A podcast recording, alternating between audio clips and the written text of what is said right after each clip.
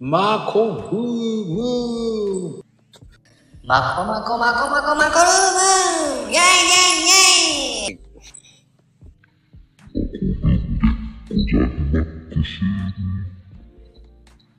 さあ、始まりましたよ。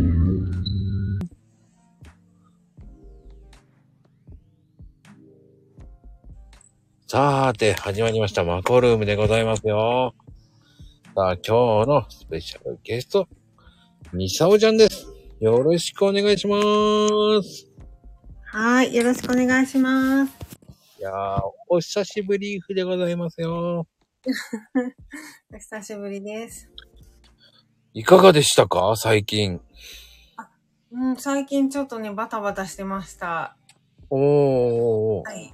そのバタバタした理由はバタバタした理由はいろいろ、いろいろやってるから、 なんか、 あのーそうなんですよ。仕事が個人フリーなんで、いろいろやってて、うんうん今はね、来週、再来週土曜日に、うん。うん。マルシェを主催するんですよ。それの準備で、なんかいろいろ動き回ってました。ミサオマルシェ。ミサオマルシェっていうか、一応開運マルシェってしてるんですけど、おー。素晴らしいじゃないですか。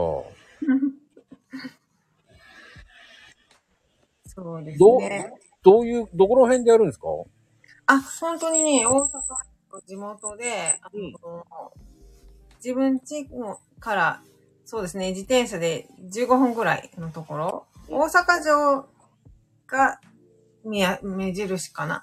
でも大阪城からは歩いて、まあ15分くらいなんですけど、緑橋っていうところで、ちょっとローカルです。おー。で、結構な件数やるんですかあ、そうじゃなくてね、なんか結構小規模なんですよ。ほうほうほうほう。点が5点ぐらいで、うんうんうんうん。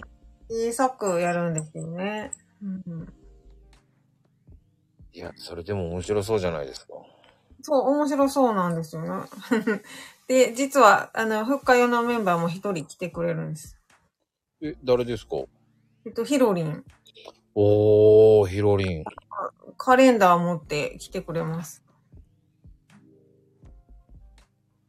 卓上カレンダーね、今来年の販売されてるんですけど、あー。で、ミサオちゃんは何を売るんですか私はいろいろね、あのー私、あのーちょっとエステ寄りのこともやってるし、なんかいろんな不思議なことやってるんですよ。 で、私は、あのーすごいソックスの、えーっ、と、お試しと、あとは、関西防美容液のお試しとか、あと、ドイツ式の波動測定、耳から体をスキャンするっていうのをやります。え、ちょっと待って。聞きたいところ今いっぱいあったんだけど、 そうそう何そのソックスソックスは何 それ。あなんかね、高電子繊維、私もずーっと仕事中、理学療法士じゃないですか、うん今っうんてみんな言うんですけど、今も理学療法士なんですけど、あの、足が女性の方でむくんだりするのをうんう、んうんあれをね、こう解消するのに、すごい探して、あの、高電子繊維のソックスをずっと履いてたんですよ、10年ぐらい。で、それを今自分のお店っていうか、個人で扱っているので、うんうん。それの試着をしたりします。なんかあの、筋肉とかを温めたり消臭したりする素材で、はい、すごいいいんですよ。いや、僕もね、あの、スポーツ用品店とかで売ってて、あ の、わかりますむくみがなくなるようなソックス。そうね、いろいろありますよね。あれね、買いましたよ。だからね、興味ありますよ、そういうのって。ねうなんん。か、トモさんが、ちょっと履いてみるだけで違いが、うん、わ、わかると思います。なんかね、履き心地とか違うし、ポカポカしてくるんでね、その場で。うんでも、それって聞いてもいいですか男性でも OK なんですか男性もいけます、全然。あの、 前が空いてるとかないんで、すいません、ちょっと下品でした。い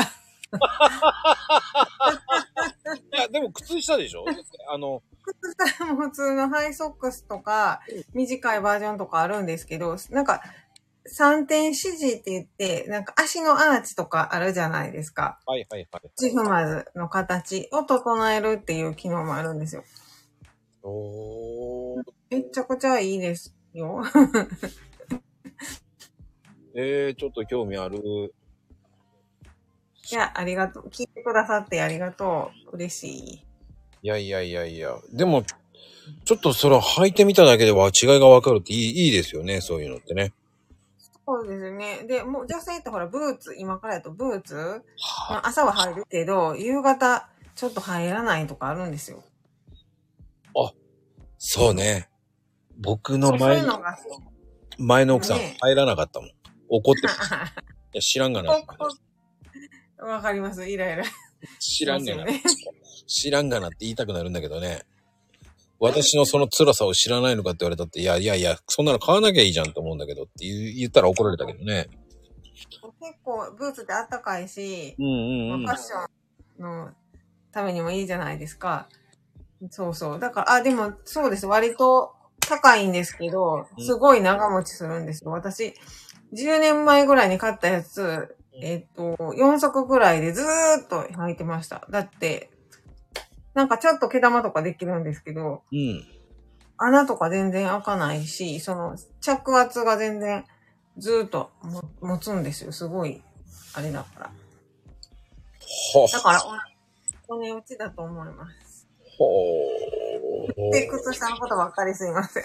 いやいや、いいのいいのいいの。僕は聞きたいから聞いてるから。うありがとう。ーん。え、で、その次が、もう、三つ売ってるわけでしょあ、一応ね、他にもあるんですけど、うん。えっ、と、幹細胞の美容液。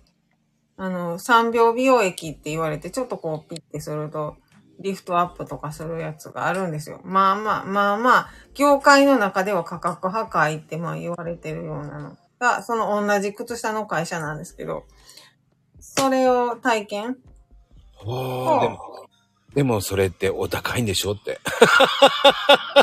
ですけど、コスパは良くて、あの、あの、その、えっ、と、会社が、そのメーカーさんと作ってるんですけど、メーカーさんで同じものを売ってるのの価格は3分の1ぐらいみたいです。ええその観光業界の中では、めっちゃ価格破壊らしいですよ。もうそれで、ミサオちゃんが、がっちりじゃない。がっちり、がっちりですかね。でもちょっと体験して、そ、そこは喜んでもらってっていう感じで、まあ、お試しですよね。で、それで、なんかなんですか、塗るだけじゃなくて、こう、あの、マッサージの仕方とか、ちょっと教えてあげたり、うんうんうんうん。そういう、あの、健康とか美容とか、とか癒しとか、楽しむ空間で、ちっちゃいとこなんですけど、割とアットホームなカフェで、音楽スタジオもやってられるカフェをお借りするんですよ。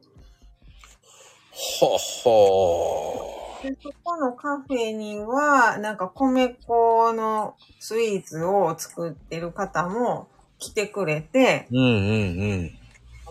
スイーツとコーヒーと出してくださるんで、コラボみたいな感じで。すごいですね。そう、そうです。楽しみです。で、それをね、ミサオちゃんがやってるってすごいと思いますよ。なんか、あの、いろんなご縁ができたらいいなと思って、その出店する人同士のご縁もそうですし、うんうんうん。方のご縁もですし、で、あの、マーク、アイコンをリボンにしたんですよ。ご縁を結ぶっていう。ホームページ作ってるんですけどね、自分でワードプレス作ってるんですけど、うんうんうんうん。リボンのアイコンにしました。ええー、でもミサオちゃんすごいね。うんもう行動力半端ない。そして、そして英語もやってるわけでしょだって。英語はね、 もう、でも、あの、そんなに、あれですけど、マネタイズできてないですけど、 全然。まあでも続けようかなと思って。うーん、でも、ほら、これからグローバルだから、そうですねう。んやっぱりね、英語喋れたい、喋りたいっていう人もいるし、うねえ、結構、需要はあると思うんですよ。まこちゃんみたいに自然発生的に喋れる人の方が少ないですからね。いや、僕喋れないよ。増えてますよ。言ってることはわかるけど、うん。片言だよ。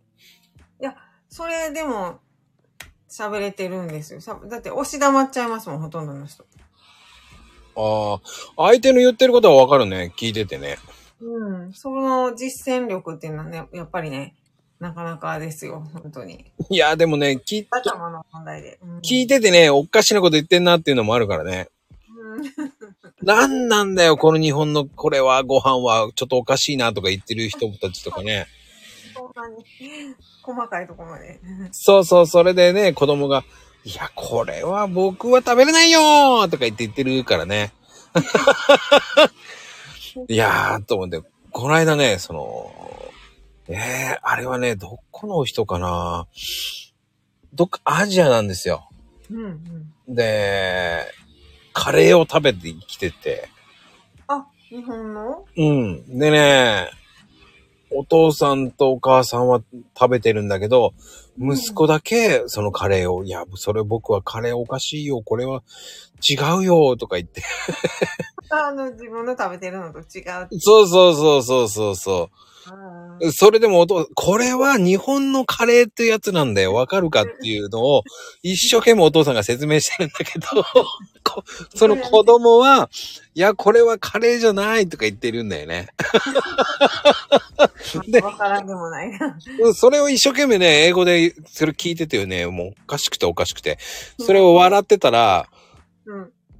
あの、英語わかるんだって言われたから、すあー、ちょっとリトル少しわかるよっつって言ったら、あ、その、喋ってる家族が。そうそう、俺が笑ってたから。ねえ、すごい。そういうの、あの、カフェでそうそうそうそう。ええ楽しい。だからこれ食べなっつってあげたら、ちょっと頼んであげて、これ食べてみたら食べれるっつって言って。楽しいな。うん。うん。ハンバーグの方がいいんじゃないっつって言って。いや、本当だ、本当だ。子供にはハンバーグの方がね、うん。ハンバーグだよっつって言って教えてあげたんだけど。喜ばれたでしょ。うん、喜んでた、喜んでた。そしたらね、ご馳走してくれた。あ代わりに喜んで。いやー、すごいコミュニケーション。それが国際コミュニケーションですよね。ねえ、でもね、それはね、いや、でもね、結構き、それ聞いてて笑ってしまう僕がいけないのかなと思ったんだけどね。ごめんね、聞いちゃって、とか言ったんだけど。そこででも、なんか、そう、なんか外国って結構知らない人と喋るでしょうんうんうんあんま喋らないし、その辺がやっぱりね、まこちゃんインターナショナルやわ。え、そうなのだって、関西、関西の人たちもそうじゃないですか。横から横、横やりあるじゃない ですか。一部のね、ちょっあとれびっはくりするよ。喋りかける方かもしれんね。やっぱおばちゃんやからね、あの、びっくりするよ。 普通に友達と話してるのを普通にね。え、あんた、それどこでこうたんって言われて。わかるわかる。で、あんたって言われるでしょ、いきなり。いきなり、え何がと思い前から友達やったみたいに。そう。びっくりするから。うん。でも、その人はびっくりすると思う。うん。でもそれが、その、やっぱり、大阪の人たちはコミュニケーション能力が高いんだと思うんですよね。そうね、あのー、打つ、言葉の打つ数が多いかも。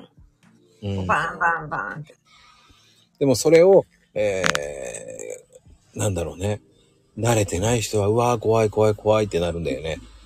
30打たれたみたいに思うのかな。不思議とね言葉。不思議と驚いてますよね。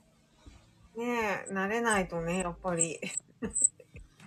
うん、あの、僕、前の奥さんとね、大阪で UF、USJ 行った時に、あの、可愛いバッグをいろんな人に聞かれて、大阪の人たちに、持ってはるのうん、どこで買ったとか。そうそうそうそうん、う。もうびっくりしてたもんね。いきなり、あんたそれどこで買うたんって。そうそうそう。わかる。な、な、な、何っていう顔しながら。そうそれ、止められへんのですよ。 あの、見て思ったら。 そうか止められへんから。じゃあそれを買うのって言ったら買わないもんね。そうね。情報だけ集めて、あの、頭に思ったら、その、脊髄反射でも出てるから、ねえ、もう、あんまり、こう、ここで言う言わないでおこうとか、パッと言っちゃおうとか、思わない、思わないかなと思う。それがでも関西のいいとこって言えばいいとこなんじゃないのかな。ねえ、人懐っこいっていう言い方もね、ねうん。まあでも、でも、日本語でもそうだし、まあそれがね、英語になったからって変わんないけどね。あ、そうそう、ねえ。同じやんね。あ、やっぱり、でも苦手意識があるよって、まゆみちゃんとか、あきまみちゃんどういうところが苦手なのかな、やっぱり。ねえ、なんでも返してやったらいいんやけどね。なんか、でも最近ね、ツイッターでアンケート取ったら、うん。こうやってその、英語を話、人前で話すことをどう思いますかって聞いたら、えっとね、半分弱が、すごく、なんか、恥ずかしいから、逃げる。でも意外と全然平気っていう人も4人に1人いて、うんうんうん。変わってきてるんかなと思って。うーん。あのー、聞かれたらね、教えるっていうのがね、いいと思うし。ね、今はね、スマホもあるしね、Google 先生でも何でも使って、ね、そうよ、もうドンつきってって言ったっていいんだよ、もこれで出して全部、だって違う言葉の時、例えばベトナム行ったらベトナム語なんか無理やから、全然これ持って、全部お話できた。そういう、だけどなんで英語やったら逃げんのかな。う。いやー、でもね、やっぱり日本人はまだまだ閉鎖的ですから。そうかもね、その鎖国の時のあれが残ってんのかな。でも結構日本人の英語っていけてると思うんですけどね。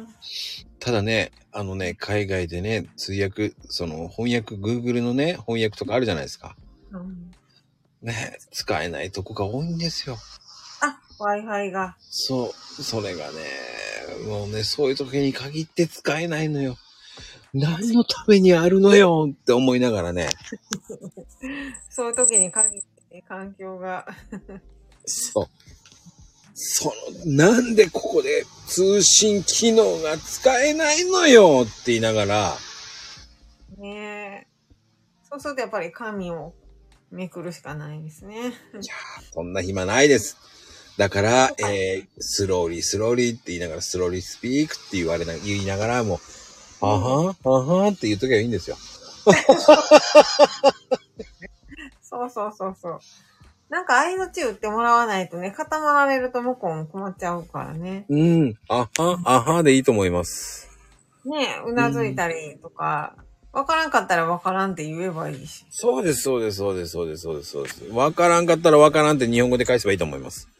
あ、確かにニュアンスって伝わるから、いきますよね。あのね、両手で、こう、なんつったらいいの、こう、わからないっていう顔、ね、手を上げて、こう、両手でね、あピッてやるだけでも、うん。まあ、I don't know って言えばいいんだけど、あ、でも本当ジェスチャーをいくつか覚えとくとね、うーん。でね、僕はね、やっぱりね、その、に、わ、日本語英語を覚えちゃってる時もあるわけじゃないですか。うん。あーちょっと違う意味になっちゃってね。そうそうそうそうそうそうそう。そういうのがね、やっぱりね、気をつけた方がいいっていうのもあるし。ああ、そっか、意味が、こう、言ってるのと、理解されるのがちょっと、やっぱりね、覚えておいてください、皆さん。あの、絶対に覚えていた方がいいのはトイレですよ。確かに。 もうね、僕はね、レストルームが出てこなくて、もうすごい大変だったことありますもん。トイレって通じひんもんね、全然、最初ね、レストルームが出てこなくて、うん。もうジェスチャーしましたもん。でも、そそれもよく聞きますね。あの、 俺あの、シーシーシーって言いながら最初ね、あシー、ーシー言ったってわからない。海だと思っちゃうからね、向こうは。本当だ。何を言ってるんだ。もうクエスチョンマークいっぱい出て。シー、シー、シーって言いながら、いやいや、しあ、そうか、シーって海なんだとも言いながらね、確かに。ジェスチャーして、もう一生懸命レストルームが出てこない、レストルームがトイレット。いや、トイレットいや、トイレ。とかもうイントネーション勝手に変えてるだけだからね。確かにトイレは。もうね、それがね、最初の時の海外の時ね、もう苦労した、その時。大爆笑したけどね。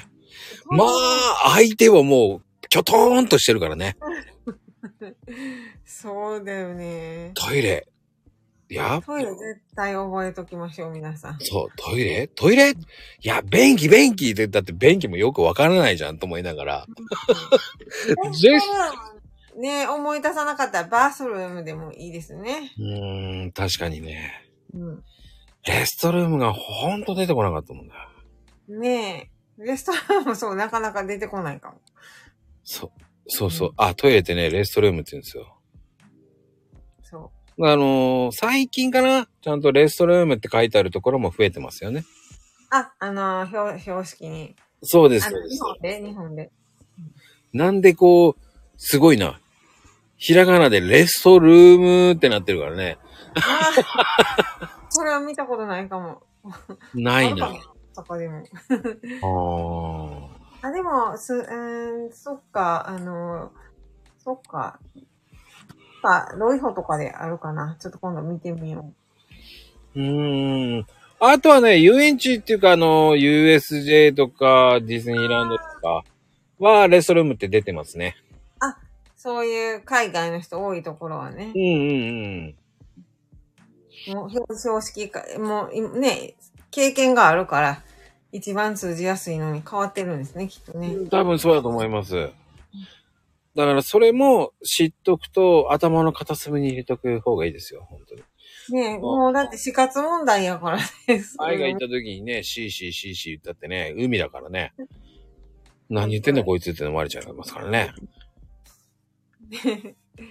そうそう。前、なんか、あのー、知人でもう本当にジェスチャー、だから CC じゃなくてジェスチャー、しゃがむジェスチャーして教えてもらった人いるって言ってましたよ。うーん。大変やったみたい。 まあ、それだったらわかるかもね。しゃがめばね。しゃがめばね。だいぶ恥ずかしいですけどね。 いやーまあ、女性は恥ずかしいだと思うんですよね。まあ、男の場合はね、大したことないんでね。うん。ペーパーの巻いてるやつをね、座ってペーパーこうやってやればね。あなるほど。 そこまで細かい。芸が細かいけどね。なるほど。うーん。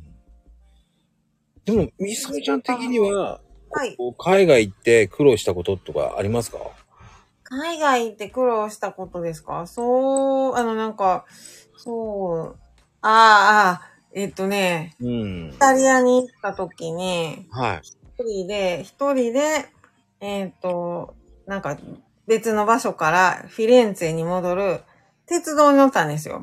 すごいな。で、なんかすっごい駅が離れてるんですよ、一個ずつ。はいはい。ま特急みたいなもんだと思うんですけど、はいで、フィレンツェで降りるんですが、なんか駅がちょっと、なんかそのフィレンツェっていう名前じゃなくて、わかんないじゃないですか。ほんで、イタリア語もわかんないし、でも、とっさに出てきたんが、キっていうのがここなんですよ。で、キフィレンツェって言って叫んだらみんながうんって言ってくれて慌てておりました。それで降りれてよかったですね。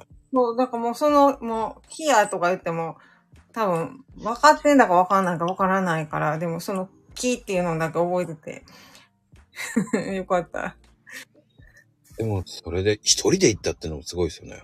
あそれはね、一応あの、集団で、あの、職能団体の出張だったんですけど、その終わってから自分一人だけ、ちょっと観光しようと思って。で、一泊だけしたんですよ。はいはい。フィレンツェから別のとこ行って、一個フィレンツェに帰って、でっていう感じやって。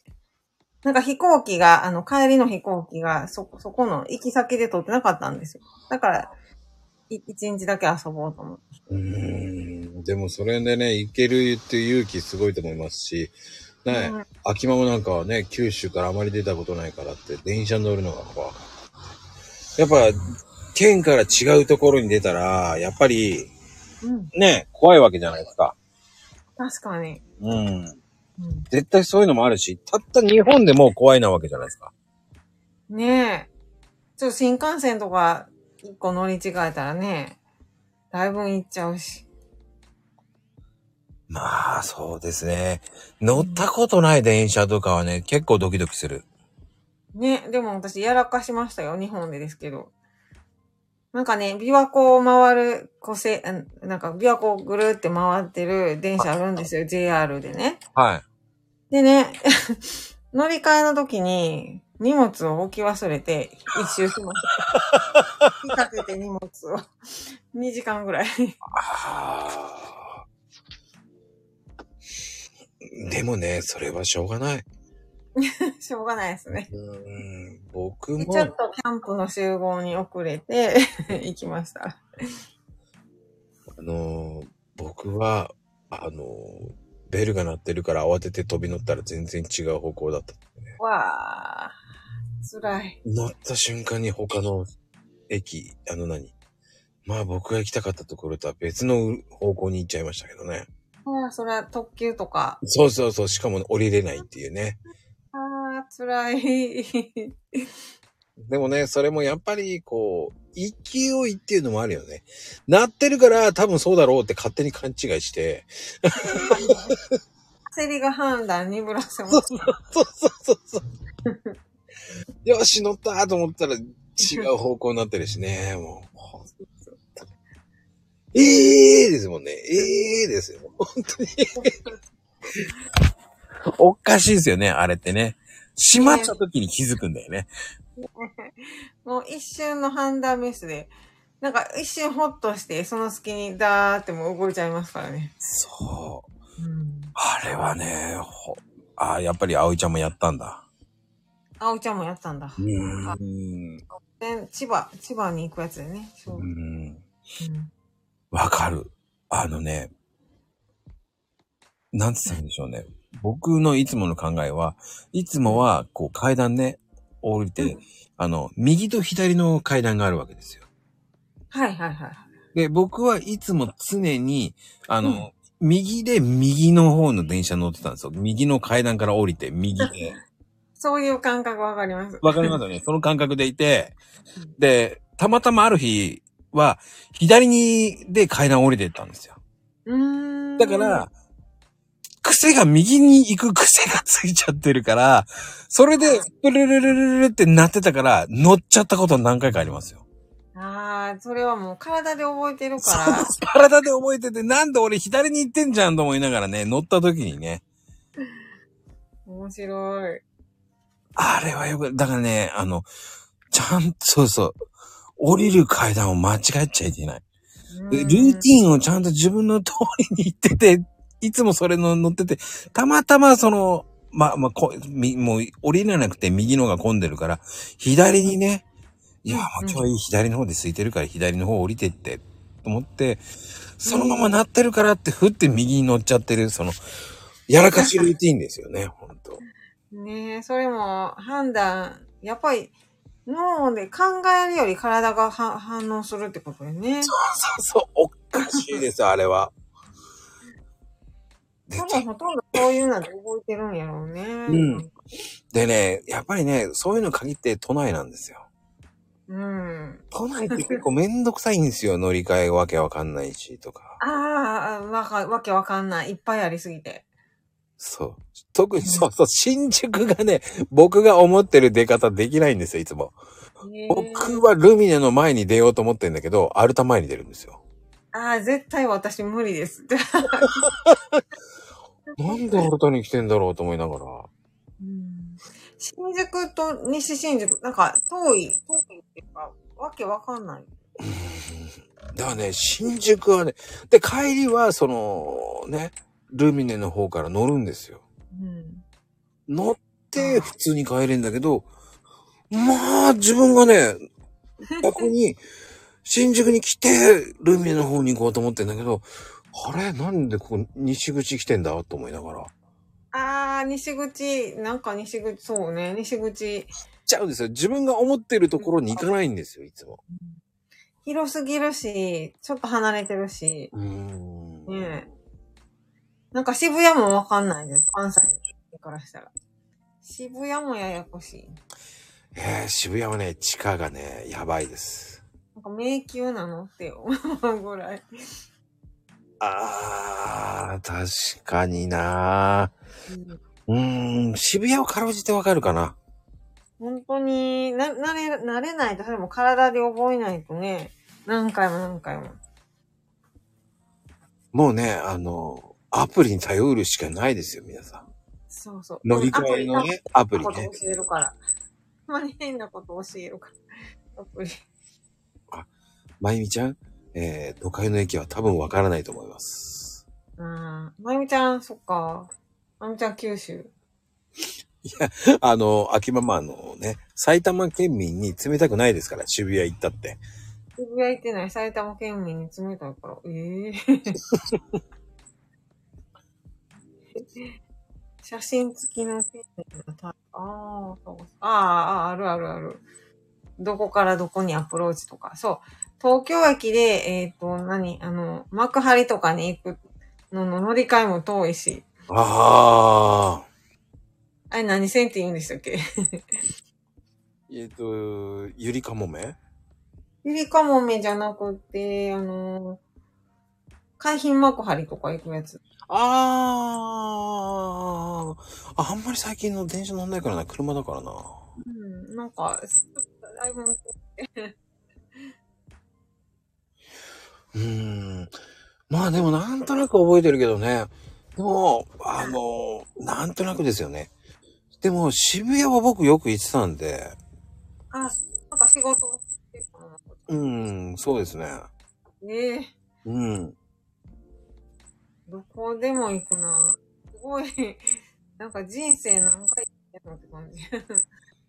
いやー、良くないですよ、渋谷は。本当に良くない。ない。へえ。うん。まあ、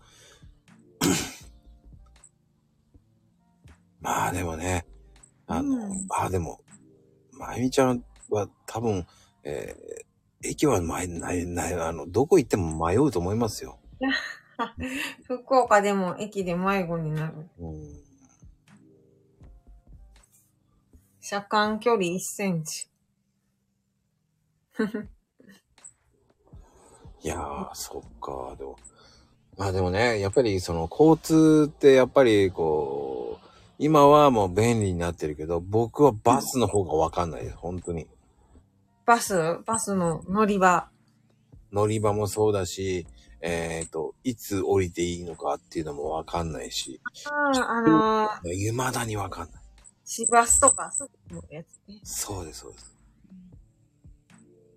なんか高速バスだったら、もう高速バスも降りるとこ間違えたら、えらいことですね。あの、まゆみちゃん、バスも、えー乗り、乗り間違ったら、そのうん乗りが怖い違うよ。 美味しい乗りになってるけどね。うーん、怖い。いやー、でもね、やっぱりバスとかも、やっぱりね、うん、難しいですから。ドキドキしますよ。本当に合ってるのか、確かめるまで。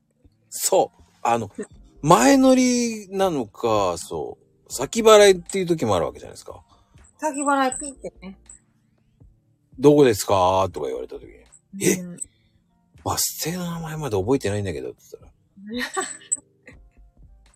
ここの辺ですって言ったら、ああ、じゃあ何々バス停だねって言われて、ああ、そうなんですかつって、言って教えてくれるんうんだ。優しいな。笑われたけど。いやーでも知ってる人に頼っちゃうなんで、ついていってたりするとなかなか覚えられないし。 うーん。いやーだからね、あのーなんでしょうね。あの、年齢い、ある一定の年齢いったからって、返納できないんですよ。うんでだってそうじゃないですか、とお年寄りの方がね。うん。やり方っていうわけじゃないけど、うんその免許返納したからって安くなるわけでもなく、安くなるわけでもない。うん。で、そういう前ね、先払いなのか後払いなのかわからないシステムだし、難しい。うん。そういうシステム、ちゃんとどこ、ね、スイカでピピってやればさ、いいのに、うまあ、わかんないじゃないですか、バラバラで。ん。バラバラ、あ、そうそう、全然バラバラね。そ会社によって。う。で、同じ路線なのに、その人、そうそう、その人が、こう、みたいな、本当に、先払いなのっていう時もあるし、 いや、ね、後払いですって言われて、ええー、とかね。えー戸惑う。だからそういうのがあるから余計、そのお年寄りさんとかは、その使いたくなくなるんじゃないかなっていう。ああ、確かに。うん、だってわかんないもんって。ねえ、うん覚えてられないし。そうう。んそれで文句言われたってね。うんそう、優しくしてもらわないと。本当に。ねいや、本当に乗り方バスはね、本当に言いたい。統一してくれ、全国と思え。全国で一斉にやったらいいのにね。う。うん。こそれが違うから、もうね、困るんですよ。うほんとそうーん。う。なんかそう、ね同じ大阪でも、いろいろ近鉄バスとか、市バスとか、いろいろあるから、うんうんうん。ねえ、迷っちゃうと思う。本当に。まあね、もう迷った時は一旦落ち着くしかないです。 そう、深呼吸。いや、そうそう。結局ね、乗り物の料金の支払い方法って全部当日に、あの、統一はしてほしいと思います。 本当ちょっと、偉い人に、偉い人聞いてください。本当そうです。えー、ね、全国に統一してほしいっていうね。ね前乗りだったら前乗りで全部統一してほしいし。あ、確かに。うんそう。この場所も真ん中とか後ろとか違うのね。う。うん。車体がどんどん変わるし。いや、そうそうそうそう。でね、やっぱりお年寄りとかね、まあ、あの免許を返納したんだったら、うん、もう半永久でバス乗り放題にしてあげればいいじゃんと思うんですよ。そうそうそう。ねそうじゃないと促されないもんね。うん。だからこそ返さなくなるじゃないですか、そしたら。うん。わかるわかる。いあの、うんそう都会じゃないところはそう。うん足がないと。そう。それでね、事故を起こしてしまって、大変なことになっちゃうん。だけどそこでまず対策してあげないと、政府が。先にね、うーん。はいね。そんなたくさん歩けないしね。あ、実家バス停まで歩いて30分だって。ええバス停まで30分。 いやー、それって山は、山、一山越えるのかな秋ママんちは。 30分か。それはきついな。ねえ、きついよね。雨降ってる時とか、ねえ。天気のいい時ばっかりじゃないし。うん、だからね、その田舎は、その、免許返納しないっていうわけじゃないですか。そうう。ーん。すごくないもん。だね、やっぱそれぐらいだったらさ、乗り合いタクシーみたいの無料でね、う送迎するなりなんなりしてくれればね、ん。ねえ、ほんとだわ。負担がなくなるのにね、とかさ。行き渡ってほしい。いやいやいや、そうですよ。だから、そういうので事故がなくならない、な、まあ、結局返納できないから、事故はなくならないわけですからね。うん。やっぱり悲惨な事故はあるし、そう。この間も、数日前もね、なんかやってましたね、ニュースで。うんねだから結局、その、やった後にね、やっぱり、その、家族とか、うん。いろんなところにね、うん。迷惑かけるっていうのがね、ねもう、それも人生の終盤になって、い嫌で、嫌でしょうね、そんな。ね加害者になっても嫌やし、そ被害者になっても嫌だし。う。うーん。だね、本当に、もうちょっとね、その辺の人たちにね、優遇はしてほしいと思います、本当に。確かに。うーん。だってあれじゃ優遇しできてなかったら変わんないんだもんだって。ね、やっぱり、ギリギリまでって思っちゃう。ね、アクセルとブレーキ。ね、運転してる人たちはね、その、そんなのね、アクセルとブレーキは間違いないだろうっつって、うん。まあでも、いや、たまに間違いはあるかもしれないからね。ね、焦ってたりするとね、う特ーに。ん。だからそれは僕は、わからないけど、うん。うーん、でもね、その辺はね、ねだって病院とか買い物とかね、絶対行かないといけないから。ね いや、そうですよ。それを行かないから余計ね、うんそう。じゃあ、たスーパーが宅配してくれるのかって言ったらしてくれるわけないし。そういう、そうそう、そういうとここそないからね。 そういうサービスが。ね困ったわ。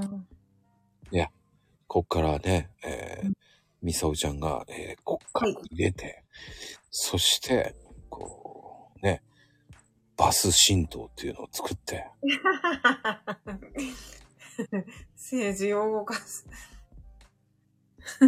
そうそう。ねえでも、まあ私は仕事に行くときは自転車がすごく多くて、うんうんうんうん。あのえっ、と、訪問リハビリのこともしているんですけど、で、すごい、あの、大阪なんでちょっと時間わからないと思うんですけどね。あの、私、うん。大阪の市内から東大阪っていう隣の市なので、うん。だいたい片道10キロ、週1回。うん。一番遠いコースはね、片道10キロの高低差100メートルのところを行きます。普通のママチャリで。ママチャリでそう。トレーニングのつもりで、ママチャリでかよそうそう、石切っていうとこなんですけどね。石切っていうとこって、ちょっと上の方にあるんですよ。で、そこに行って、次に、氷炭山っていうところに行って、東花園っていうところ行って、大阪の人はわかると思うんですけど、すごい距離です。ヘイちゃんがね、サドルあるんですかって言ってますけど とねこ。ろはありますよ。 そりゃあるよ。ヘイチャリじゃないですからね。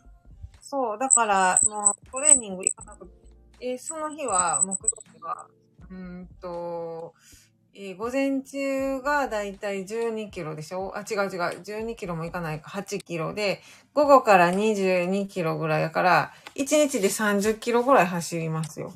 自転車。まあね、まあ平均、まああの、だいたいね、10キロで1キロ痩せますから。え、本当にや、嘘です。ママチャリなら。嘘です。 でも、その、い10キロ、1キロ痩せた気分になりますから。ああ、そうそそうう。でそうも、そうなんかね、平坦だと何でもないんですけどね、こう。ん。上り坂だとやっぱり、結構。でもね、自分で決めてるんですよ。降り、降りるところもあるんですけど、こっからここまでは、あのたこ焼き屋さんまでは絶対降りないって決めて。 とか、そういう感じでやってます。 うんまあでもね、そういうのも大事だと思いますし。ねうん。その、トレーニングなんで、トレーニングの一環として。 いや、そう言ってね、トレーニングの一環としてっつって、30キロも走れませんけどね。俺にはできねえ。だからそれがすごいと思います。ねうんまあ、すごいって言われますね。だからね、多分、それだけでも痩せるかもしれないよね。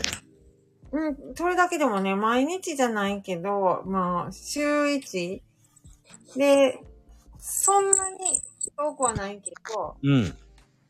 そうね、あの、平均すると1日、まあ、十数キロぐらいかな。うーん。近近いところは、えー、そうね、1.5キロぐらい離れてるとこから一番近くて、うんうんで一番遠いところは10キロでしょで、平均して4キロぐらい。なので。 ええうんすごいな、でも。うんでもね、自転車でも有酸素運動だからいいんですよね、体に。そう、うんあのー伝道とかじゃないので、本当に。うん。なんか本当に辛くなったら電動買おうか な。電動ね、使っちゃうとね、やばいですよ。もうすべてがすごい。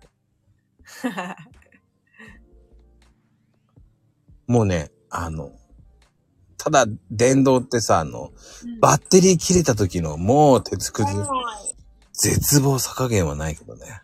ねえ、普通よりだいぶ重いから。くっそーと思いながらね、もう言いながら走ってますよ。 バッテリー上がる、ねえ気をつけないとね、電動。電動あのね、本当に重いんですよ。それをね、僕ね、1キロぐらい走ったことあって、いや、それこそトレーニング。トレーニング、トレーニング、全然重くて走、なんでだ、なんでだと思いながらね。うんあの、皆さん気をつけてください。いや、ね確かにバッテリーを外したくない。外しても変わらないんだよね。カゴに乗せたら意味がないんだけどね。具体的に重いもんうん。ね。ねえ。まあでも日々そうやって運動もしながらじっとしてるのが多分嫌なんでしょうね。まこちゃんはどっちか言ったらじっとしてないでしょよくわかりますね。うんだってこれだけいろいろしてるから。あとね、うん一日中家にいましたっていう風に言えないんですよ。だってないもんね。 それが。一日中家にいたら、なんて損したんだってなるから。うん、わかるわかる。だから、痛くないんですよ、家に。なんか、ない、ないとしても何か作って、予定をつ立てるもんね。もともとあらかじめ。そうなんです。うん。すごいよね。で、それで毎日こう、スタイフも放送してるし、ほんとすごいわ。あのね。いや、でもね、いやー、でもね、うん。難しいですよ、スケジュールは。な、なんかでも絶対その何かが起こると思うのに、これだけ連続してるってほんとすごいと思う。いやー、アクシデントだらけでございますよ。もうね、それを回避するのにどうしようっていうの何回もありますよ。ね想定外が多いでしょう。ねアクシデントだから。うん。で、ああ、でも秋ママね、暇があったら寝る。いや、それは、ああ、暇があったら寝る。うん、ないな。暇があったら寝るっていう発想がなかったな。うーん、と、なこちゃんはそうやと思う。 暇があったら、なんかでやる。何か行動してるってこと。なんか、そうじゃないと、この時間捻出できないでしょ。こんだけ。だってコーヒーもやってんのに。あのね、時間がもったいない。何かをしようと思っちゃねう。うん。で最近私もそうなってきた。ただ、体が持たないとか思うんだけど、そしたらはい、その時は、なん、30分、まあ、10分か20分ぐらい昼寝をしようとかね。うーん、それはうん、まこちゃんはどうやって昼寝するの横になるの完全に。完全にスパって、横になってスパって寝ますね。これは、す、すぐ起きれるんだ。30分で。うん。これはすごいな。なんかそれあれみたいですよ。最近私、あの、睡眠アドバイザーの勉強をして、うん。資格もらったんですけど、パワーナップっていうみたい。その30分以下でクって昼寝するのってすごいいいんだって。へえ。あの、あの、僕の場合は、その、眠いと思ったら寝ます。うん。短時間でね。そう。それがいいが潔くって。で、だらだら寝るとまた後でしんどいから。し、夜の睡眠がちょっと妨められるから、パッて、グッて寝るのがいいらしい。そう。お年寄り、あ、確かにね。 まあね、朝は早くなってきちゃったね。朝早いもんね、まこちゃん。あのね、面白いんですよ。11時、まあ、マクロも終わって、もう疲れたってバタンって寝ちゃうんですよ。うんうんうんそんな早くない時間に寝てるわけですよ。うんうん。ねえ。うん。でも、えー、いやす、明日はそんなに午前中とかはゆっくりないから、ゆっくり寝れるって思っても、うんあのー、4時半にはね、パッて目覚めてしまうんですよ。 4時半、早っ。ほんとショートスリーパーだな。もうね、パッと目が覚めるんですよ。もう体内時計がセットされてんだね。なんかね、貧乏症ですよ、だから。もう、でも、それでちゃんと脳がリセットされて、目を覚ましてるんだから。ねえ。で、毎日、昼間眠くなったりそんなにしないからね。いや、あのね、パターンが決まってますよね。眠くなるときって、僕ね、ラーメン食べたら眠くなるんですよ。炭水化物を取りすぎてんのかなとか。ああ。ラーメンはどのタイミングでよ夜とか。昼間ですね。昼間しか食べません。あ今ーあんまり夜はか食わないようにしてます。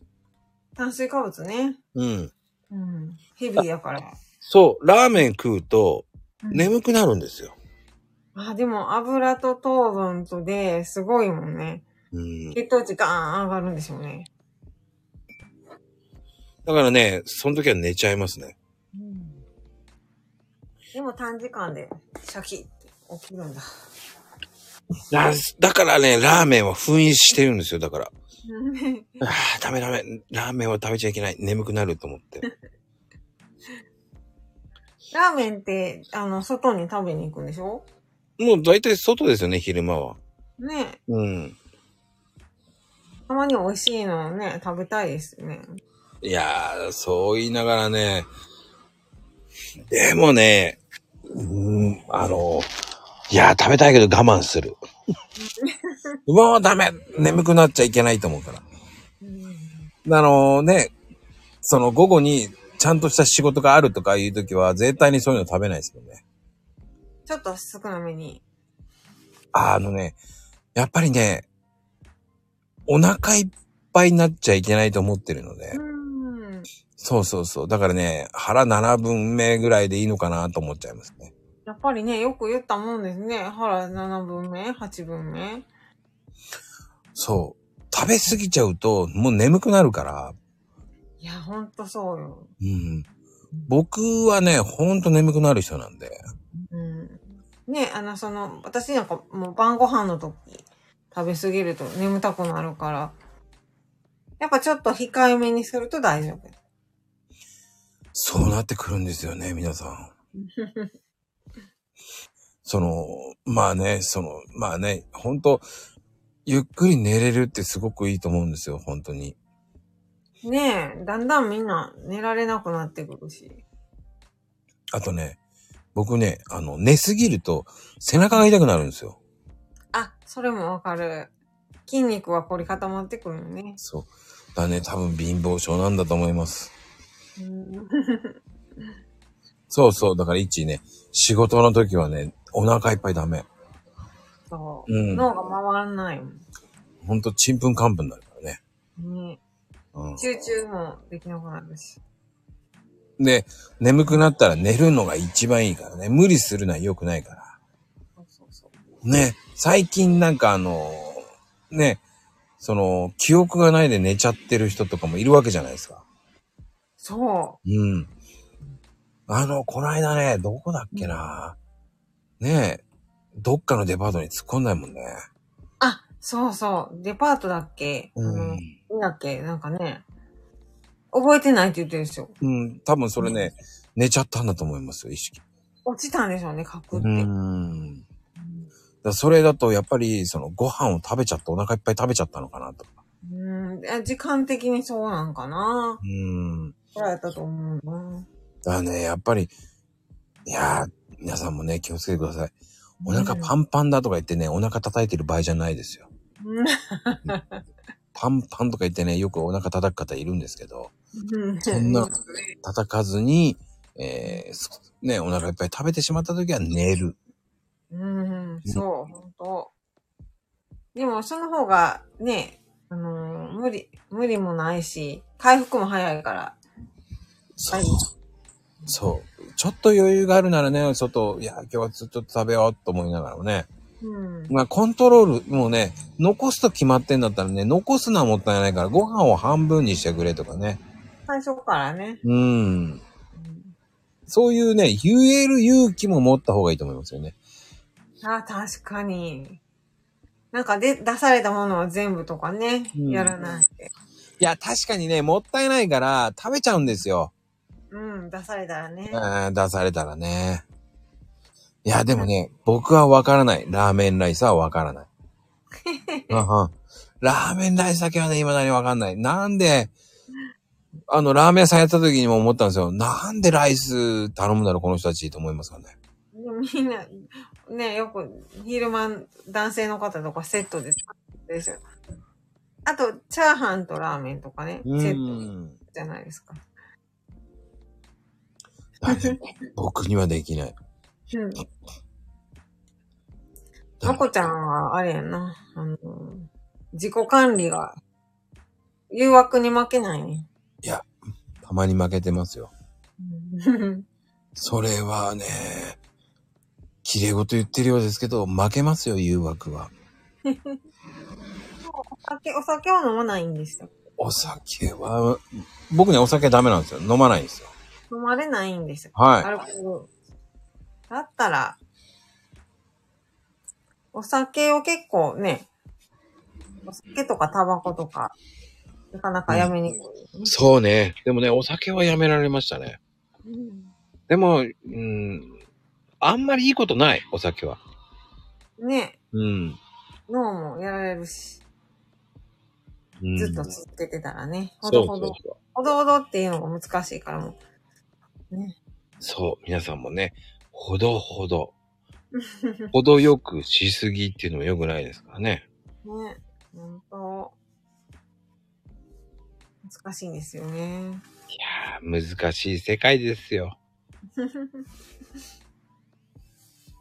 まあでもね、その、でも、まあ寝たい時寝るのもいいし、寝たい時は寝ればいいんですよ。それほんとそう。うーん。なんか私も、あの、一応家で仕事をすることも結構あるので、やっぱ眠たくなるなるでしょ、うんで、横になっちゃうと私は長く寝るから、実はね、ハンモックブランコを家にあるんです。おー、おしゃれだなぁおしゃれ、うん、おしゃれかな。でも結構快適で、そこだと、その長いことは寝ないから、で、結構気持ちいいんですよ。こう、包まれる感じで。ええおすすめですよ。1万円ぐらいで買えたすげえ、みちひちゃん山盛り食べちゃうんだ。すごいな。ねえ。 あの、でもね、わかるんですよ。あのー一番良くないのがね、ビュッフェですよ。ああ、そう。余計なもんまで食べちゃうし。そう。で、元取ってやろうっていうね、その貧乏根性が出ちゃうからね。ねえ。い行ったら終わりですね。 だってスイーツとかまであるし。そう。あれも良くない。うん。もう、悪魔の盛り付けですもんね。頭の盛り付けね。 だってカロリー高いやつ、油、糖分。こればっかりね。そうです、そうです。だから気をつける、ね、皆さんもね、気をつけてくださいね。甘いものは別腹とかわけのわかんないこと言わないように。うん、そうそう。そうそそれでもすごい言い訳や うね。うんいいわけね。わかる。そう。なかなか。ねえ、フルーツとかも食べ過ぎたらダメだもんね。なんか結局、そのフルーツも食べ過ぎちゃうから限度っていうものを使うわけじゃないですか。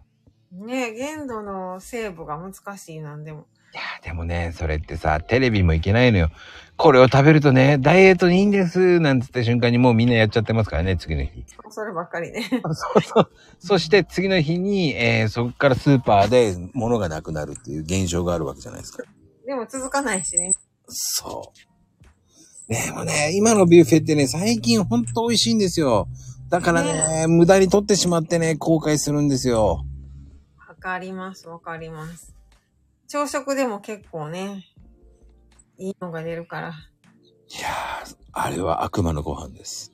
うん。 で、なんか必ず朝からカレーとかね。まあでも、昼のビュッフェとか行ったらやばいやろうな。ジンディナーも。えー、とね、僕がね、でも、その、そういうビュッフェとか食べるならうん、僕は3時ぐらいまでにしてます。ああ、夜はやっぱりね、消化できないかも。えー食べた日は夜は食べません。まあ、そっか。3時ぐらいまでに終わっといてね。そうですね。うんうん、あの、本当に良くないから。ねえ。うん。それが蓄積していくとこう、溜まってくるんだ、体にね。うん。うん。ああ、そうね、たけちゃん、でもね、ココスはもう、えっ、とね、やってます。朝食食べ放題はもう、7、8年前からやってるんですよ。えうー、食べ最放近、最近どころじゃないんですよ、あれ。ねもうね、だいぶ前からやってるんですよ、あれ。うーんええもう、7、8年 ?10 年そんな前から。やってます、やってます。うーん。だからね、まあでもね、食べても昼間かな。ねえ、うんあんまり遅く食べると。ね本当にやばい。いやー、消化してくれないからね。マコルームは危険にな る。危険ですよ、もうね、半分寝ながらやってますよ、多分ねえ。やっぱりこの時間は頭好きしとかないと。そう。でも面白いですね。皆さん、ココス、ココスか、ココスか。うん。はい、近所にあるけど。 秋ママちゃん。結局ね、興味がなきゃいけ、行きませんよ、皆さうん。そうか。なんかおすすめのビュッフェとかあります皆さん。ん。ああ、僕はね、品川かな。プリンス、プリンス、品川プリンスのね。へえ。もう多分、ビュッフェではトップ10に入ってますね。そんなに昼、朝。昼ですね。に、今度東京行ったらシナプリに泊まるとき行ってみよもうビュッフェはね、もう、本当にうまいですよ、そこ。う。で、もうえーデザートもすごくいいんですよ。そういうふうに聞くと、 なんかやっぱちょっと行きたくなる。いや、あれはね、悪魔です。あのね、あの、ハプナっていうビュッフェが有名なんですよ。ううーんん、その、レストランっていうか、うん。ハプナはね、はい。もう、カニも食べ放題なんですよ。すごいな。でね、デザートは、そこは本当に力入れてるので、あー美味しいんですよ。だからクオリティ高くいいから、やっぱそれだとね、あれもこれもってね。そう。でね、えっ、と、ローストビーフがうまいんです。ああ、必ず2回行くかも。美味しいんですけど、僕は、まあ年に1回しか行かないですね、怖くて。うーん、でも年に1回行くほど結構おすすめなんだ。うん、あのね、ひどい時はね、1ヶ月1回行ってました。えそんなに飽きないの起きません、起きません。おい。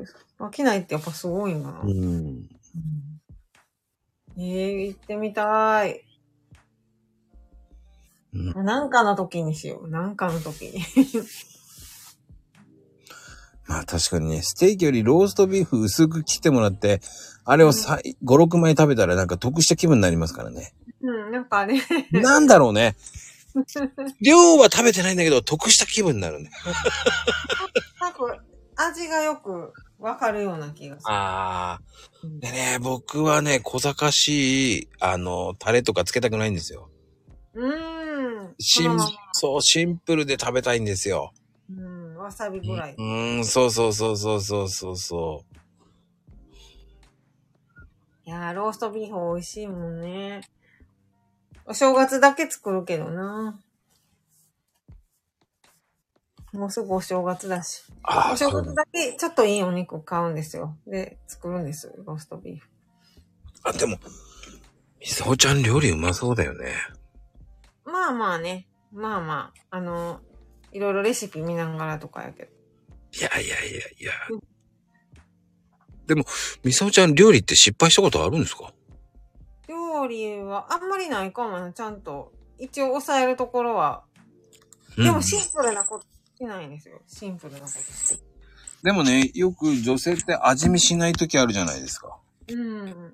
やっぱあるんですかあ、一応でもね、計量しますよ、大体。ちゃんと計量しま真す。計面目量。だ、真面目だ。あのー目安というものもあるけど、塩分とかほら、多すぎても少なすぎても、まずいから。そうそう。あの、うちの母親をよくね、あの、出汁を忘れますね。 そうなんや。うん。びっくりします。あれこれ、コクもクソも何にもない味噌汁だねって。あー、味噌汁。味噌汁ね、でもね、ちょっと好き嫌いがあるかもしれないけど、味噌汁ね、だし入れ忘れた時ね、うん。これ裏技で、うん。ケチャップ、トマトケチャップを、ちょびっとだけ、わからんぐらい、ちょびっとだけ入れたら、あれがが、だし成分が入ってあって、グルテン酸っていう。だから、だしみたいな味になる。へー。ちょっとお母さんが忘れた時 ケチャップ、数滴、へー。今度やってみよう、ケチャップで。やってみてくださいよ。ちょっと色赤くなるけどね。 でもわからんぐらいちょびっとで。いいですよ。少しでもいいからコクでごまかしたいわけですから。うん。うん。結僕は構、いきますよ。うん、でもね、僕はね、結構作る方好きなんで。ああ、いや上手そうやん。まこちゃん何作るあ、そうか。だって、あの、やってるもんね、スタイフ。ああ、やってますね。で、まあ、料理は好きですね、結構うん。僕はどちらかというと、アレン、味、アレンジラーですよね。うーん、組み合わせ。これとこれ。そうそうそう。こういうのやりたいとかね、こういうの食べてたとかね。なんか発想浮かんでくるよね。そう。うん不思議なんですけどね。なんか、秋ママちゃんが味噌汁にプチトマトは意外といける。ああ、いけますよ。美味しいですよ。ううん。。ちゃちゃっとキッチンでもね、や、言ってたんですけど、トマト入れた方がいいって。だしやもんね、トマトって。あのね、あの、ちょっと酸っぱいトマトとかあるじゃないですか。うん。うんうんうんあれがね、美味しくないトマトとかは、味噌汁にぶっ込んじゃった方がいいです。うん。えー、そしたら具材として、だしとしてうんうんうん。出てくる。うん。でね、もうね、トマトの臭みが気になるようだったら、うん磯の香りの、あの、青のりとかあるじゃない青のりじゃなくて、なんていうのあー青、あの、青さ青さ。う青さを入れるとねうん、香り豊かになって美味しいんですよ。ん。わあ、合いそう。青さとトマト。意外と合います。うん。やってみよあのね、僕はミニトマトより、ちょっと酸っぱくなったあの、いや、何この外れなトマトってあるじゃないですか、たまに。う。うんあー、 美味しくないもなう。すんごく美味しくない。何これっていうのがあるんですよ。何なのって言いたくなるんですよ。あるある。うん。で、そういう時は、トマトとアスパラとかも入れてね。アスパラ。うん。なんかまるで、なんか、すごいね。なんかイタリア料理みたいな。いや、意外とアスパラとトマトと味噌汁ってめっちゃ合うんですよ。へえ、うんやってみよあの、アスパラはちょっと細かく切った方が美味しいですよ。う。うん。あの、なんていうか、ネギみたいな感じ。あ、ちょっと斜め。そうそう、斜め切りみたいな感じの方が。やってみよう。いいですよ、あれ。あの、穂先のとこって一緒に、斜め細切りに。そうそうそうそうそうそう。へえ、面白い。やってみよいやー、合いますよ、トマトとアスパラって。う。ね絶対、合わないことはないもんね。なんか、パスタとかでも一緒に入ってるし、うんうん、そうなんですよ。何でも入ってるし。そう。僕今日はね絶、対。そう。秋ママも同様ね、僕もアスパラ好きなんですよ。うん、アスパラそう美味しいもんね。なんか炒めただけでも。茹でてマヨネーズとかでも美味しいし。ああね、僕はどちらかというと、アスパラと、えっ、と、僕ね、ちくわが好きなんです。いや、それはやったことない。 アスパラとちくわで、え、どうするのあ炒めるの炒める、炒める。あの、切ってそおで、ちくわも、その、半分に切っ縦半分に切って、はいはい少し斜めカットで。あ、もう本当にイカみたいな感じね。。そうそううそうそうそう。それで、あのー僕は酒醤油みりんで OK って思ってます。あら、美味しそう。なんかその具材のパスタもいけそパスタも美味しいんです。う。ね。でも、そこに僕は、そこに明太子パスタも入れるんですね、明太子。あーそれは絶対美味しいわ。明日やっちゃうわ、これみんな。僕ね、パスタも好きなんですよ。うーん、美味しい。飯テロって言われた。すみません。番組違うわね。違うわって、かなこちゃんに怒られちゃうからね。まあ、かなこちゃん聞いてないと思うんでね。かなこちゃんさっき言ったけどね。あ、寝落ちしてます、あの方は。お、お子様と。そうです、そうです。うん。 今、あの、日本ぶ、日本昔話を言って、そのまま寝落ちしてますから。はい。そっか、寝かしつけで寝落ちするってパターンね。そうそう、寝かしつけながらの、そのまま寝ちゃってますから。うーん。ねえ。まあ、この番組が終わるまでは起きてないと思いますよね。あはい、あ、起きてるって。起きてるかかろうじて、かろうじてな。あのうんちゃんと売ってる。やらかしてないわ。かろうじてだもん。うん。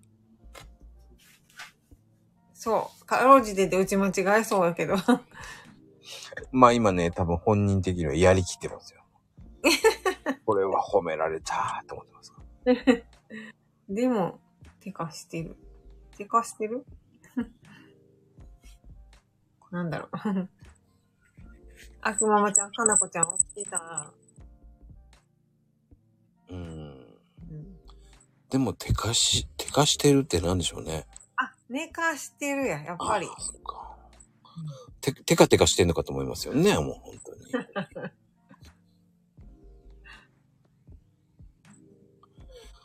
すごいな。さっき、さっき、おわ、おわ、あんって何その、 あんって何あんって何そ れも。あ宿題か。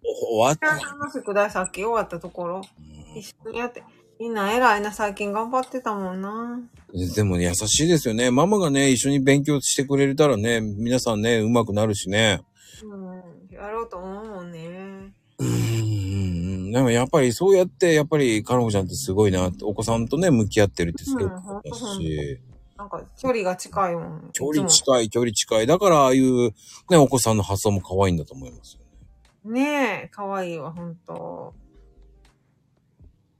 ママを助けろ、いろっていう感じやもんね、男の子。ねうんそういうところはすごく優しいと思う。ねえ。そういう土台があれば、絶対、辛いことあっても、外で大丈夫よね。うーん。まあね、あんまり褒めすぎるとね、裏があるとか思われちゃいますからね。言い 言わないようにしておかないといけませんけどね。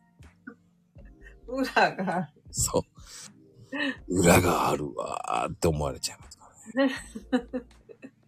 あの、全く、あの、裏ないですからね。裏ないですよ。うん。うん自然発生的な会話ですからね。そうです、そうです、そうです。自然派、自然発生のもう本当に、たわものでございますよ、本当に。ねえ、秋ママちゃん、次男くん頑張ったね。うーん、頑張ってますよね、もう。ねえ。かなこちゃんもルパンもやったし。ねすごいですよ。でもね、皆さんもね、いや、皆さんも素敵ですよ。大丈夫ですよ。うんほんと、皆さんもね、ほんと素敵ですよ。うん。だツイッターをやるっていうのもすごく大変だと思うしね。ツイッターはでもどうですもうまこちゃんもだって、もう、リップもすごいし。その時間がすごいな、やっぱり。うーん。コーヒーもやりながらの、マコルームやりながらも、リプもすごいしなぁうーん。いやー、でも僕そんな、すごい人いっぱいいますよ。うん。うん。で、なんかツイッターってでもやめちゃう人も多いでしょうん。そうですね。うん。まあでも私もやめろとは思わないけども、一日の一部に入ってるから、なんかツイッターの人友達って会ったこともないけど、こう、濃いっていうかね、毎日うん。お話ししてるみたいな感じだし、うんうんうんうん。はいはいはいはい。っていうのでやっぱりね、いいんですよ。交流ができるっていうのがまずすごいと思うんですよ。ねえ、なんかそう、そういえばイーロン・マスクさんが、アメリカの人でツイッター使ってる人と日本で使ってる人と同じぐらいらしいですね、数が。だから日本人のツイッター好きって異常みたい。うーん。まあでも日本だけですよね。あの、サブアカを持ってる人も多いですからね。私も思ってますああああああ 結局、その、なんでしょうね。サブアカを持ってる人が多い国ですから、日本って。そうなんです、うん。で、なんか短い言葉で、こう、俳句とか昔からあるし、そういうふうにうまく言う文化が、やっぱ覆ってるんかなって、なんかいろんな人が言ってましたね。うん。ああ、そっあか。と、うん。難しい3ヶ月、よく言うね。あ、3ヶ月で離脱しちゃう人多いって。うーん。ああ、でもね、秋間も一応じゃないよ。3ヶ月やれてることはすごいと思う。そっから継続していけばいいんだから。うん。もうね、いいんですよ。ね。 3ヶ月、6ヶ月、9ヶ月ってやってって、あら、1年だったわーってやればいいんですよ。ほんと。うん。うんそれが、その、最初は、そうそう、いいんです。インスタントは、その、写真だけでもいいんですよ。うん。うん。うん。写真だけどんどん貼り付けといて、消していけばいいんですよ。整理するための。あ、そっか。うん。だあのーいいんですよ。あの、誰かのフォローをしておかなきゃいけないとかしなくていいんですよ。うん。気楽に発信すればね。そう、気楽にハッシュタグ私の遊びとかね。うん。そんなんでいいんですよ。もうそんなのだけをボンボンボンボン写真載っけとけばいいんですよ。それがいつの間にか出来上がった時にさあ攻撃しに行きましょうってなってればいいんですよ。うんだから、あのー秋ママの場合はずっとガンダムガンダムで行っちゃってもいいんですよ。秋ママ、そう、秋ママのガンダム好き、名言。そう、それか、あ、そう、猫でもいいんですよ。猫の写真を5、6、もう溜まったらバババババンってやっとけばいいんですよ。うん、うん。うんそれをそのままスルーしとけばいいんですよ。また次、次、次、次ってやっとけばいいんですよ。うん。うん。いいんですよ、ガンダムだろうが、猫だろうが。うん。うん。ただ、ね、そっから後から整理すればいいんですかうん。うん。ら。まずは継続するっていうわけじゃないけど、そういうことでやるだけでも違いますよね。うん、違うと思ういます。ん。楽な感じで続けていけたらね。うん。うんしかも、空いた時だけやればいいんですよ。あ、そうそう、隙間時間にゲームやってるよりこっちやってると。ちょっと変えたらいいかもね、なんか。そうそうそうそうそう。まだ僕も、だから、インスタントやってますからね。うん。でも、誰にも教えませんけどね。そうなんですよ。へえ。だから、いつでも教えられるけど、あえてやらないのもいいんですよ。うんフォ。ロワー00でやるからいいんですよ。うん。うん。面白い、それは。そういうやり方もあるのか。面白そうう。ん。うん後から繋げればいいんですよ、だから。もうね、なんか自分の好きなことでやるのが面白いかもね、やっぱり。いやー、でもいいんですよ。そこで旦那さん引っ張って、じゃあ旦那さんにインスタントやっといてあげとけばいいだけだから、写真つってやるするのも一つだし。あ、でネタ切れで旦那引っ張った。 うん。うん。ガンダムそんなに好きなんだって、ガンダムに詳しかった。ガンダム名言いっぱいあるもんね。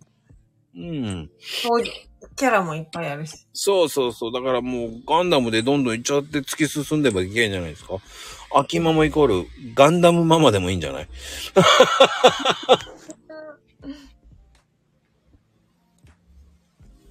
ガンダムマ マ、あ、秋ママのプロフに書いてんのかな、ガンガンダム。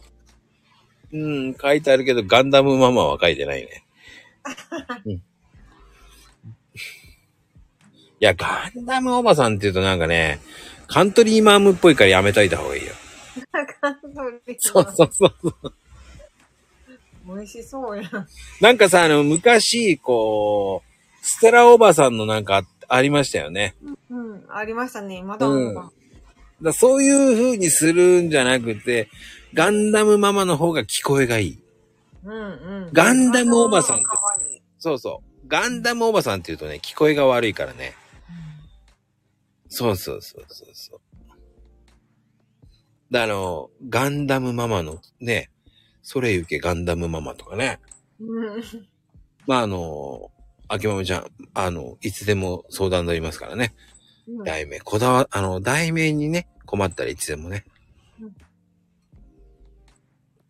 あの、僕、題名作るのうまいですから。いろん なものうまいですからね。え、ステラおばさんの、ステラ、ステあ、そうそうそうそう、ステラおばさんのクッキーね、美味しいんですよ、あれ意外と。美味しいですよ。うんちょっとヘビーな感じで。うんアメリカンな。そう。だからあのね、秋ママおばさんのガンダムで焼いたクッキーとかにした方がいいもんね。 そんなパロ、パロってもいいんだもんね。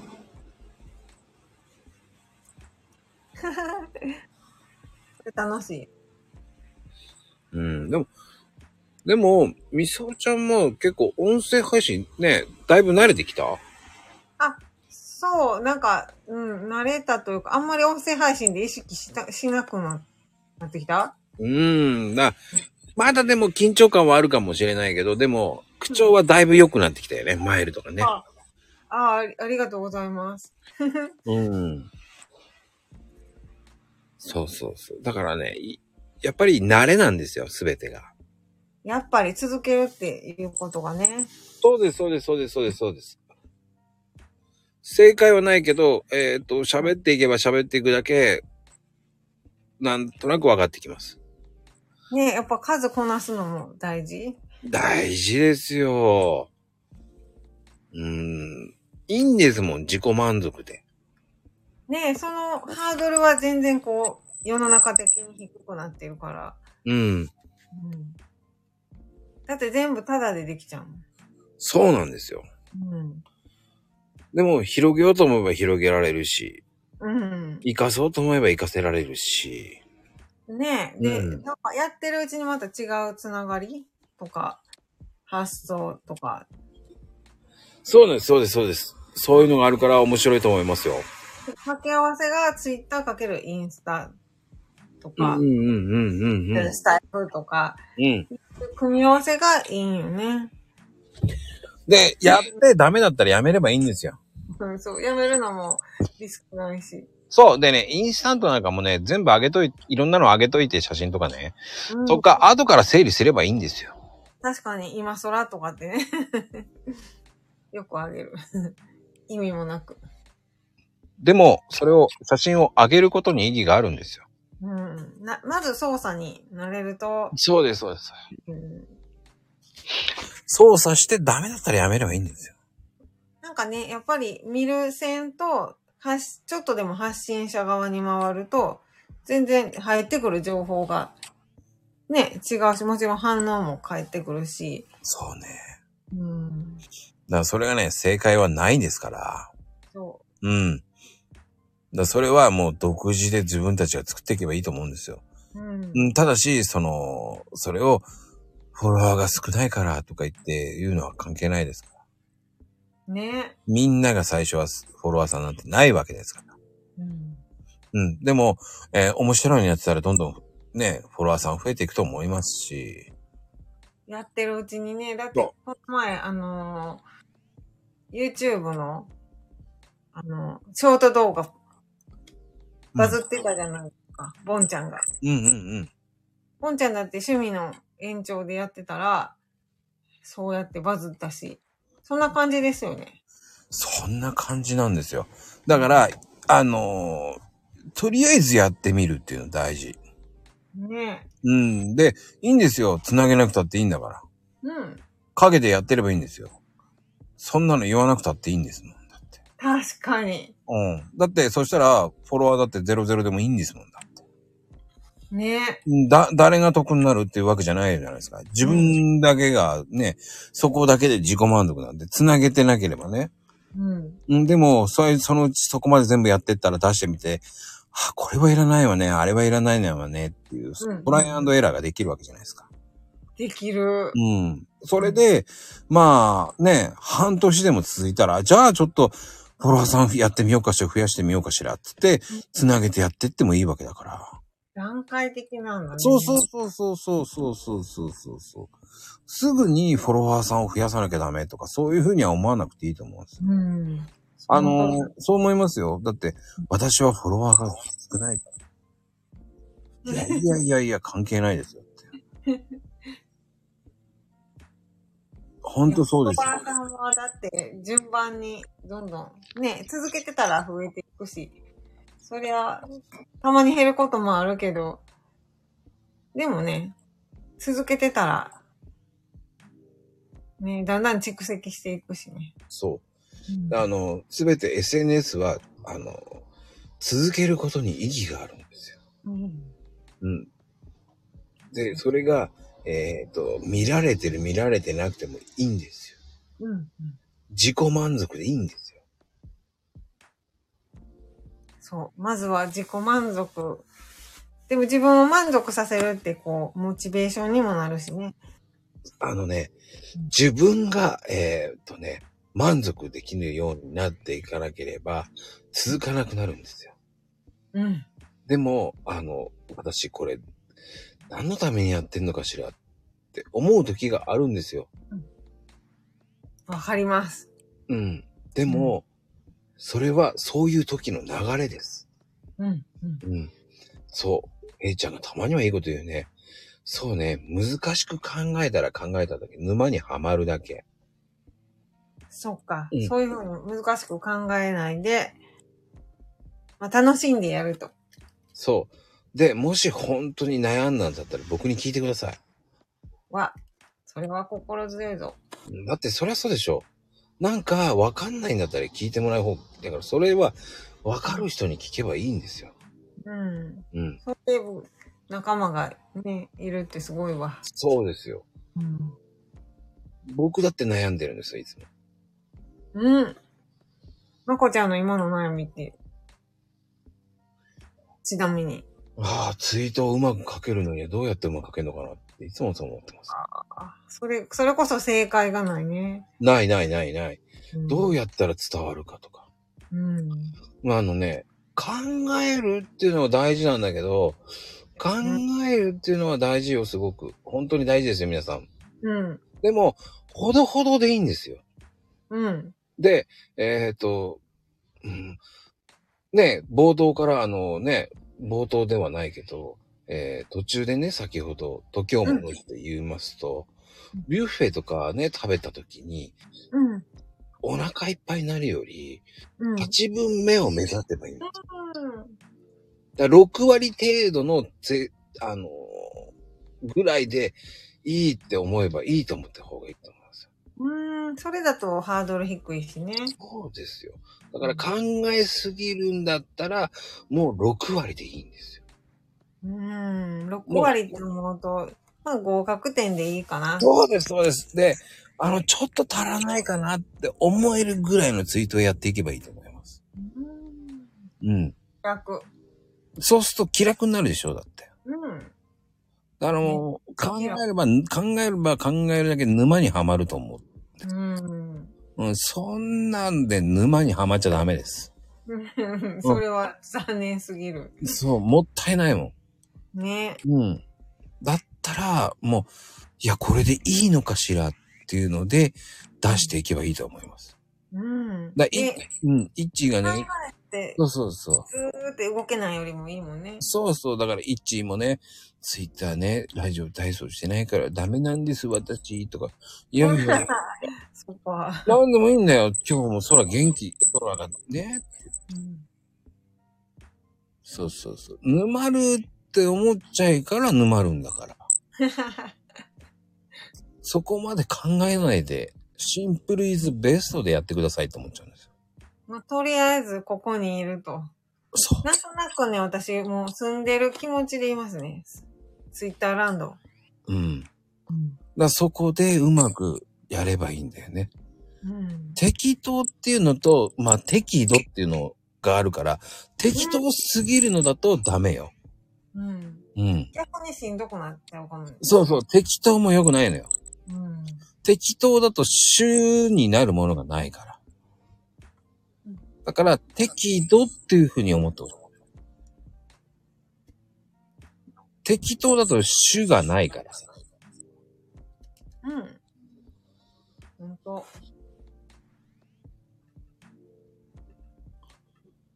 そうそう。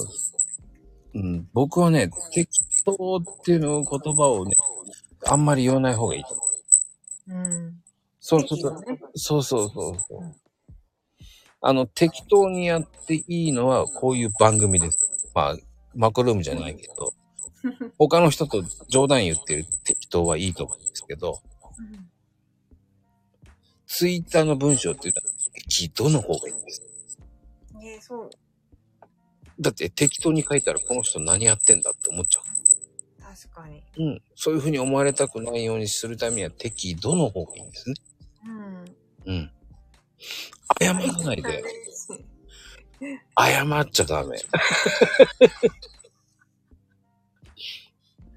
謝るんじゃダメよ。それは、あの、謝ってるっていうことは、自分に罪悪感があるからだ、まだ。ああ、そんなの思わなくても。そうそう。だ罪悪感はなくていいのよっていう、ツイッターでは。ツイッターは自由な場所。そう。だから罪悪感があっちゃダメなのよっていうことだ。うん。いや、すごいんじゃないよね。すごいと思わなきゃいいんだよ。あ、イッチーか。みんなすごいか。でも、イッチーもすごいよ。だって、ツイッターやってるもん。うん。まずやるのは、それなのよ。ねえ。でも、始めてから1年とかってあっという間。うん。本当に。そう思うよ。うん。でもね、それをね、イッチーのすごいところはみんながすごいって思えるからすごいんだよね。うん。いや、いいのよ。一年経ってない人っていっぱいいるんだから。本当3ヶ月言ってたもんね、さっき。いや、もう3ヶ月でいなくなる人なんてザラですから。うん。何でも続けるってことはすごいんだよ。ねうえ。ん。だって、マクロームだって、ここまで続けてるんですよ。もうやめるにやめられないんですよ。うん、そうやと思う。 同じ感じで習慣に組み込まれてるから。そうなんだよ。もう一部ですね、まこちゃんの一部、まこルームは。そうなんですよ。ね、秋もみちゃんだって1年経ってないし。遠回りしたっていいんですよ。したって。ね。うん、みんな遠回りしてるんだから。ね、ここまで来るのにね。そうですよ。うん。でもそれがすごいっていうふうに思うからすごい。だそこがすごいって思えるんだったら、自分もどうやってっていうふうに考えなくていい。そっか、考えるより動く。そうそう。全然考えないんじゃないけど、うん。動く。適度でいい。適当っていう言葉を言ってると適当にどんどん適当になっていくから。うん。だから適度でいこうって思えばいい。適度。そう適度っていうのが今日のテーマだやな。ラジオ体操も1から3までだったらやりすぎじゃん。うん。3まではちょっと。だから2の半分ぐらいでいいし、うん、 1で終わらしとけた方でもいいわけだから。うん。それは適度でしょ。ね、位置しっかり、あれするだけでも結構大変よ。これは1だけでも十分だもん。うん。だけでもず十分だと思そうそうそうそう。う。3がアクロバティックなんだよね って。あれは ね、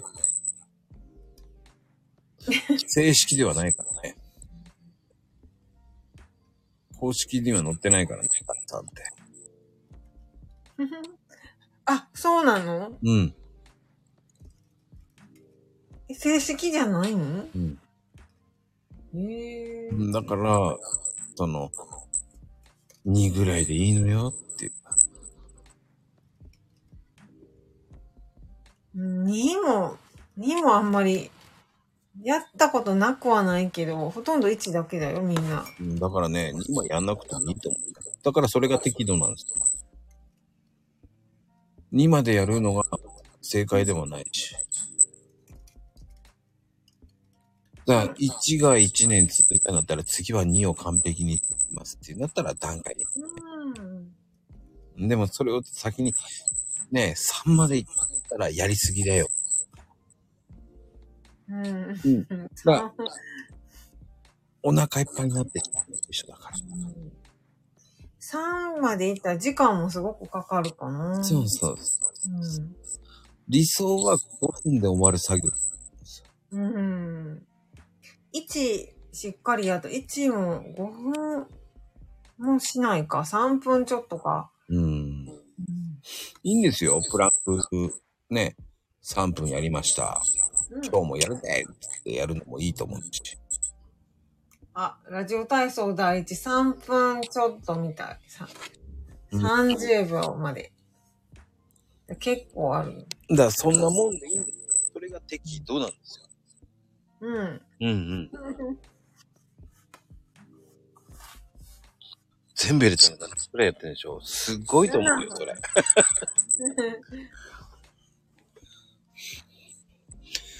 あまあね、しっかりラジオ体操やると結構汗もかくしね。うん。うん。まあでもすごいことだからね。うん。第一第にやってるんだったら、もう第一第にブワーっていってほしい。うん。だから僕がコラボを、えー1000放送以上やってるっていうのはもうズバーっていっちゃってるからだと。うん、すごい。もう線ってすごいから。ねうん。でもいつの間にか1000回、1000放送まで行っただけだからさ。うん。線ってほんとすごいなでも、あの、1日1放送以上だから、うん。 1000日じゃないもんね。もっと短期間だもんね。そうですよ。うん。すごいわ。でもまだ、まだまだ増やそうとしてますからね。まだまだ増えるでしょ。いいんですよ、そんな。さあ、な、なんか見える景色がまた違ってきますよ、これからね。うん、そんなんでいいんですよ。うんいやーだからやればやるほど、まあ楽しみうん。かな。そういうね、お姫様抱っこしてもらえるとかね、いいね、まったく。いいと思いますよ。僕はコーヒーの豆を持ち運んでるぐらいです。持ち運んでるそうですよ。あ あ、だからお姫様の代わりにね。 そうですよ。なるほど。 本当に重いね、朝袋を持ってるだけなんです。朝袋は重さたくさん入ってるのね。そうですよ。まだ僕は相手を一生懸命探してる途中。ね、そういうふうにやってもらえる方がいるっていうのはもういいことですよ。うん。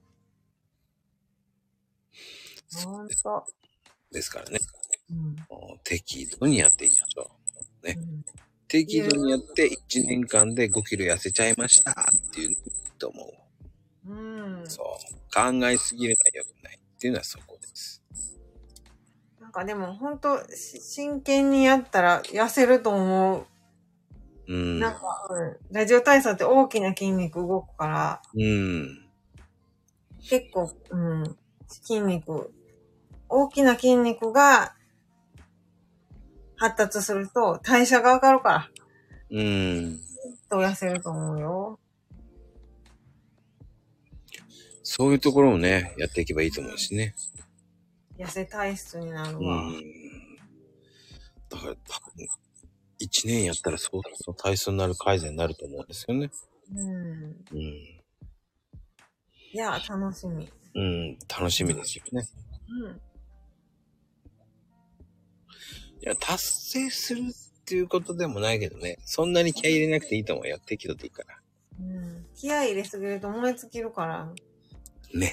うん。あの、燃え尽き症候群があるからね。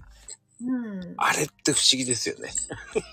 ね、なんか、本当 一生懸命やるとやっぱり良くないなぁやりすぎると、肩に力が入るとダメって言うもんね。うん。うんだ僕なんかもね、こう、1000放送、トータルで1000放送、1000放送って言ってたけど、うん。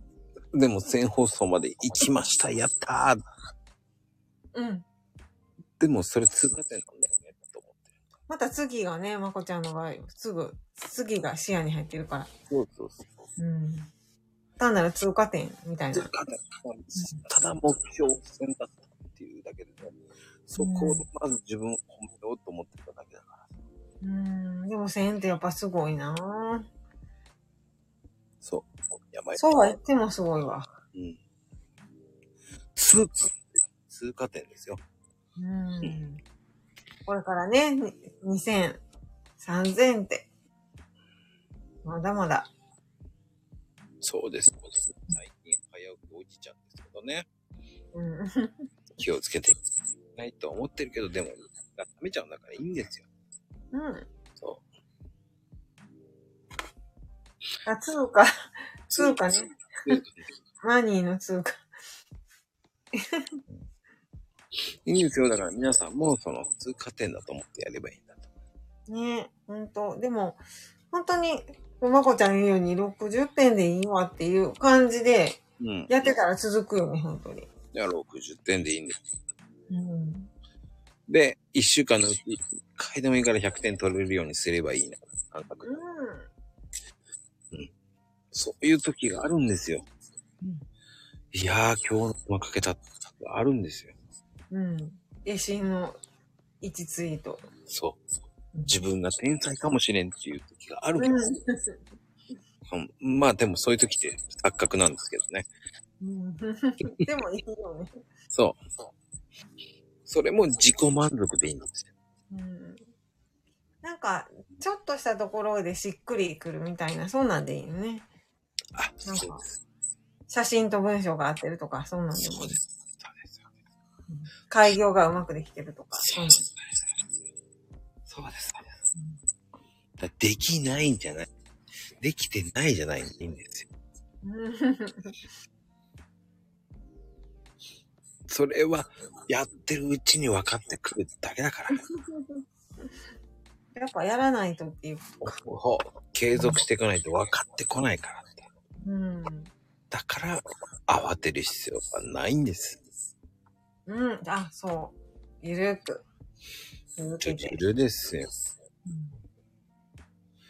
とそうね、ぬっかようになってましたからね。うんあの、やっぱりね、こうこういうこと、スタイフもそうですし、うん。ツイッターもそうですし、うん。何でもそうなんですよ、SNS。ね。うん。何でも続けていくことが意義があるんですよ。うん。続けるって本当大事だと思った。ほんそれも、やっぱ私本当に嘘じゃなくってう、んツイッターで教わった、やってて。でもね、皆さんね、いろんなとこ行くと、やっぱり継続、継続は力っていうから、書いてあるもんね。でもその人たちは本当に継続的にやってるかったら僕は疑問なんですけど、そういうふうに言ってる人たちは継続的にやってる人ではないっていうのがありますそかっか。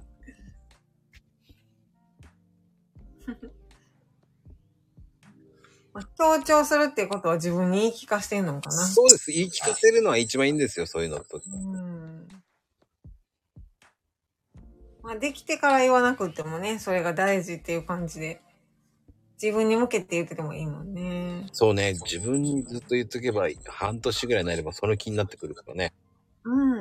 うん。あ、そう、はんその気になってくる。うん。うん。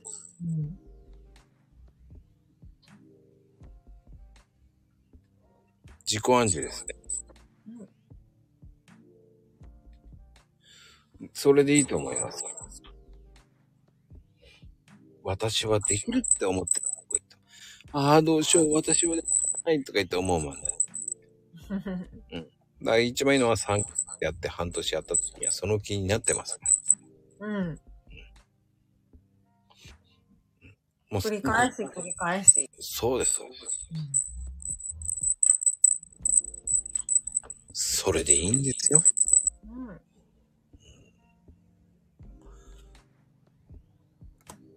ねなんか、本当に、やっぱ見るだけっていうのは、全然、こう、ツイッターの良さが見えなかった。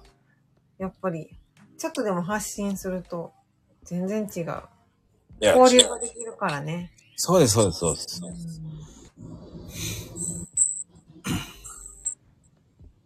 あのー、かのこちゃんなんかね、その気になるようなこと書いてないけどって、うんそういうふうに思ってるかもだけなんだよね。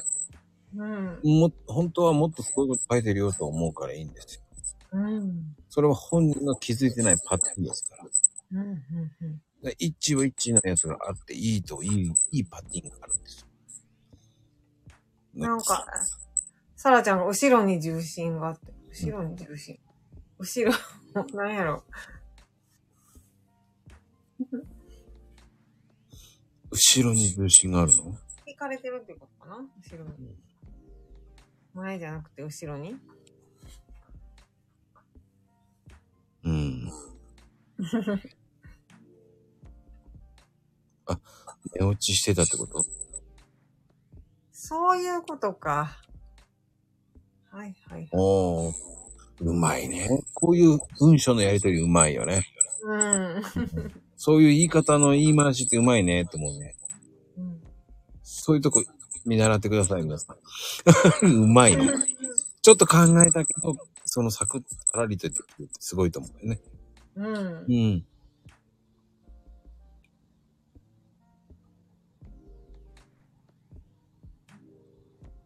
ねわらわら、わらわら、わらって。まあでもね、少しでも、こう、自分が思ってるのを変えてもらえればいいかなと思いますね。そうです。裏山っていうのが、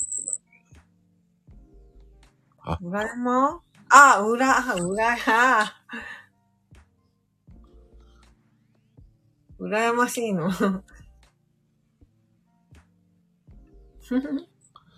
まあね、思いますよ。まあでも、やっぱり仲間がいるから、続けられるっていうのはあるよね。うーん、いいと思いますよ。だからそういうのもね。うん。うん。面白いこと言える人って羨ましい。いや、まゆみちゃん、十分思わらしてましたよ。あの、やらかしで。ずいぶん面白いこと言ってますからね。いや意図せず言うのが一番面白い。そうです。うん。そう。うんだからそれは、い、ね、面白いこと言えるっていうのが、そこにも入りますから、安心してください。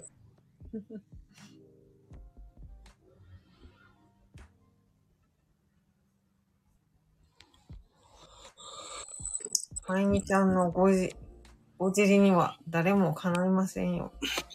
まあ、 かのこちゃんとまゆみちゃんがすごいですからね。